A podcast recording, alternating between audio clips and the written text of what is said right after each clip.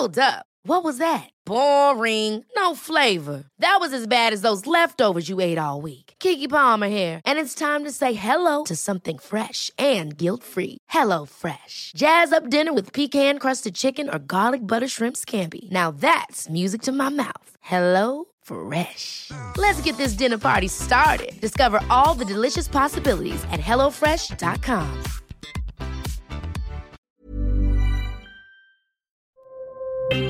Escucha y comparte las redes del coronavirus de México y el mundo. A nivel internacional, el conteo de la Universidad Johns Hopkins de los Estados Unidos reporta este viernes 4 de noviembre más de 632 millones 136 mil contagios del nuevo coronavirus y se ha alcanzado la cifra de más de 6 millones 599 mil muertes. Según el inmunólogo y catedrático Alfredo Corel, los síntomas de COVID-19 que siguen vigentes están fuertemente relacionados con los últimos linajes identificados de Omicron. Los síntomas son la pérdida de apetito, afonía y taquicardia, mismos que no eran tan comunes con las variantes previas al Omicron ni con sus antecesoras de otras denominaciones. Una investigación del Albert Einstein College of Medicine de Nueva York descubrió que los síntomas más comunes del COVID largo en los niños son los dolores de cabeza, la fatiga, los cambios de humor, las dificultades de concentración, los trastornos del sueño y el dolor abdominal. Un video que circula en redes sociales causó consternación, pues muestra el fallecimiento de una pequeña de 14 años en una instalación de cuarentena de COVID-19 en China, donde recibió un trato poco humanitario. Su padre pide una investigación del caso y exige justicia.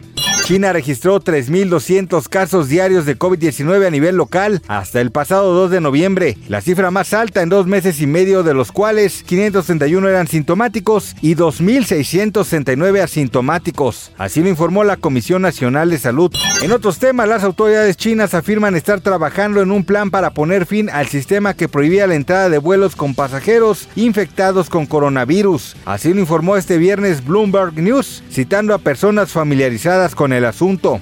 En conferencia de prensa, Shen Wang, ex jefe de epidemiología del Centro de Control y Prevención de Enfermedades de China, dijo que se ha mantenido firme en la lucha contra el COVID-19 y que las condiciones para la apertura se estaban acumulando, citando las nuevas vacunas y el progreso que el país había hecho en la investigación de medicamentos antivirales. Otra investigación de la unidad de metabolomica y proteomica de la red de apoyo a la investigación reveló que el COVID-19 no solo daña los pulmones, sino que afecta sistemáticamente al organismo desde su parte más básica, como el nivel metabólico, con alteraciones de metabolitos séricos provenientes del suero sanguíneo.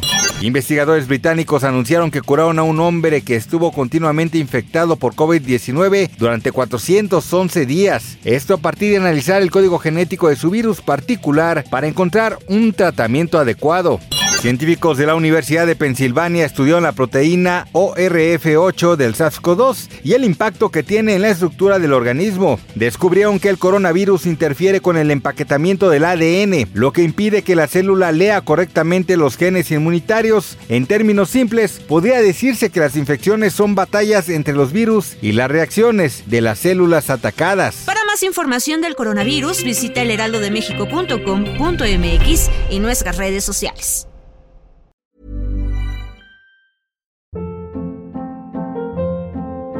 Hold up. What was that? Boring. No flavor. That was as bad as those leftovers you ate all week. Kiki Palmer here, and it's time to say hello to something fresh and guilt-free. Hello Fresh. Jazz up dinner with pecan-crusted chicken or garlic butter shrimp scampi. Now that's music to my mouth. Hello Fresh. Let's get this dinner party started. Discover all the delicious possibilities at hellofresh.com.